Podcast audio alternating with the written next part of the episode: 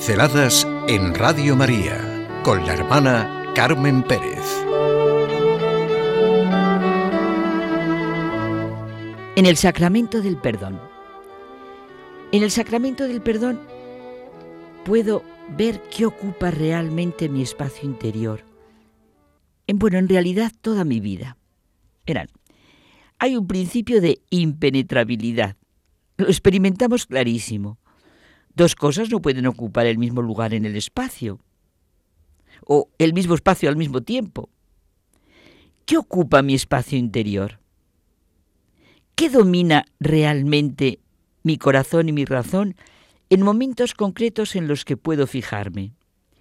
En este momento de dificultad, en este sufrimiento, en esta tensión, en esta incomprensión, en este afán que tengo de qué, de ser aceptada, de que todo me vaya bien, si no soy consciente de lo que me ocupa, de verdad, y llena mi espacio interior, tipo agustiniano, cualquier cosa me invadirá, me llenará.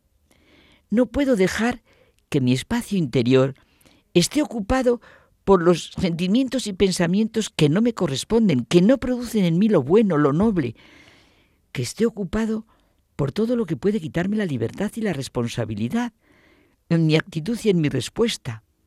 Esto es una invasión a mi propia integridad, a mi destino, a mi plenitud, a mi auténtica felicidad.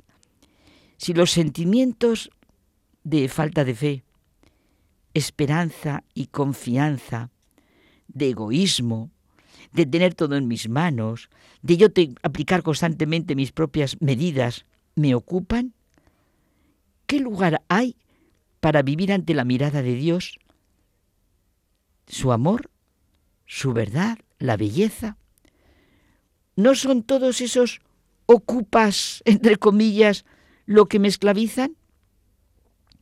Principio de impenetrabilidad. Cuando en mi vida Dios no es el que lo llena todo, y por Él y en el que tienen sentido todos los demás espacios, todo lo demás, me estoy destruyendo. Por eso es tan importante el sacramento de conversión, el sacramento del perdón, porque vemos lo que nos invade y a la luz de Dios, ¿verdad? Y lo verbalizamos, pedimos perdón. Lo que no tiene que ocupar nuestro corazón, es lo que tenemos que ver y quitar. Son las palabras de Jesús. De nuestro interior sale todo. No es lo de fuera lo que nos mancha. Esa es la llamada de este sacramento. Dejaos reconciliar con Dios. El que vive del amor misericordioso de Dios está pronto a la llamada del Señor. Claro, ve primero a reconciliarte con tu hermano. Se ve la vida. Ha sido precisamente al ir al sacramento del perdón a confesarme cuando el sacerdote me ha iluminado con esta sencilla experiencia. El lugar que Dios ocupa en mí. ¿Qué ocupa mi corazón? Y me he sorprendido viendo la de medidas que tengo, la de cosas y modos, temores, todo por los que está ocupado mi corazón. Las situaciones, las circunstancias concretas que impiden mi auténtico yo libre en Dios, que ponen de manifiesto la ley de impenetrabilidad que decíamos, que dos cosas no pueden ocupar el mismo lugar ni el mismo tiempo, y nada ni nadie va a cambiarlo mágicamente. ¿No hemos sentido que actuando, contestando de determinadas maneras, nos defraudamos a nosotros mismos? Que en nosotros está ocupando el lugar interior, la desconfianza, la falta de fe, el miedo, el egoísmo, la desesperanza, el afán de, no sé, cada uno que piense en qué medidas y qué es lo que le invade.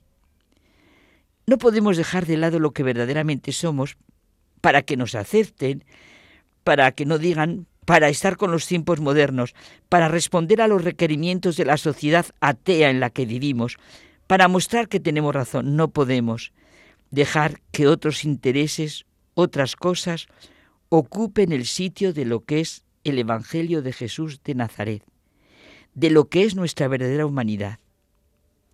Estamos interiormente llenos de medidas que nos ocupan y oprimen nuestra capacidad interior?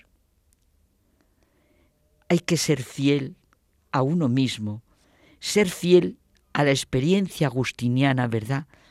Que Dios es amor, que Dios es la verdad, que habita en mi interior. Siempre recordamos a los buenos profesores que de la mejor manera marcaron nuestra vida. No ocupan un lugar que impide nuestra realización, todo lo contrario, lo iluminan. Yo sí, lo recuerdo maravillosamente bien. Por ejemplo, la siguiente propuesta. Señores, hagan lo que hagan, un tanto por ciento de la gente les va a querer y otro tanto por ciento, bueno, a querer, halagar, pues si fuera a querer de verdad, y otro tanto por ciento hagan lo que hagan, no les va a querer. Cada uno con su ideología. No, lo mejor es siempre ser uno mismo, buscar la verdad de uno mismo. A este respecto me encanta. Bueno, ya saben que Romano Guardini me gusta mucho, pero es que el libro este, La aceptación de sí mismo, en el que nos muestra las crisis y desafíos de las distintas etapas evolutivas por las que pasamos y el valor de cada uno, de cada una de esas etapas en nuestra realización personal. A este gran pensador se le ha definido como una vida consagrada a la verdad. Dios está en nosotros llenando todo de sentido. Santo Tomás nos lo dice maravillosamente bien. Dios es la causa de todo, no sólo cuando empiezan las cosas a existir, sino a lo largo de su existir. Y así pues, cuanto más existe una cosa, más es necesaria la presencia de Dios según el modo propio de su ser. Él es lo más íntimo de una cosa. Él está en mí dándome vida a todo. La manera de destruirse uno a sí mismo es no entender el principio de impenetrabilidad que decíamos. También expresado de otra manera muy clara, nos lo dice Jesús.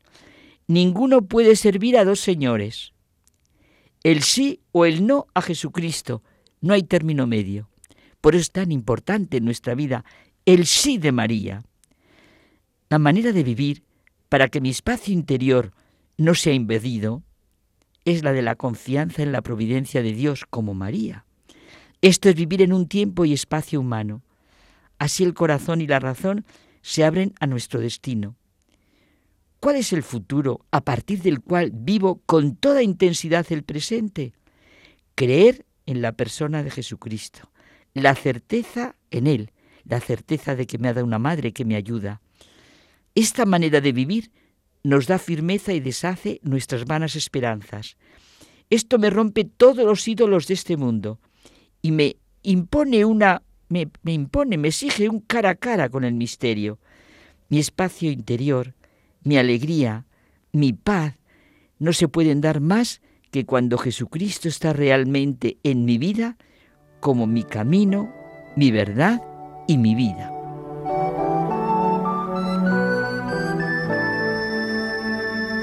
Pinceladas en Radio María con la hermana Carmen Pérez.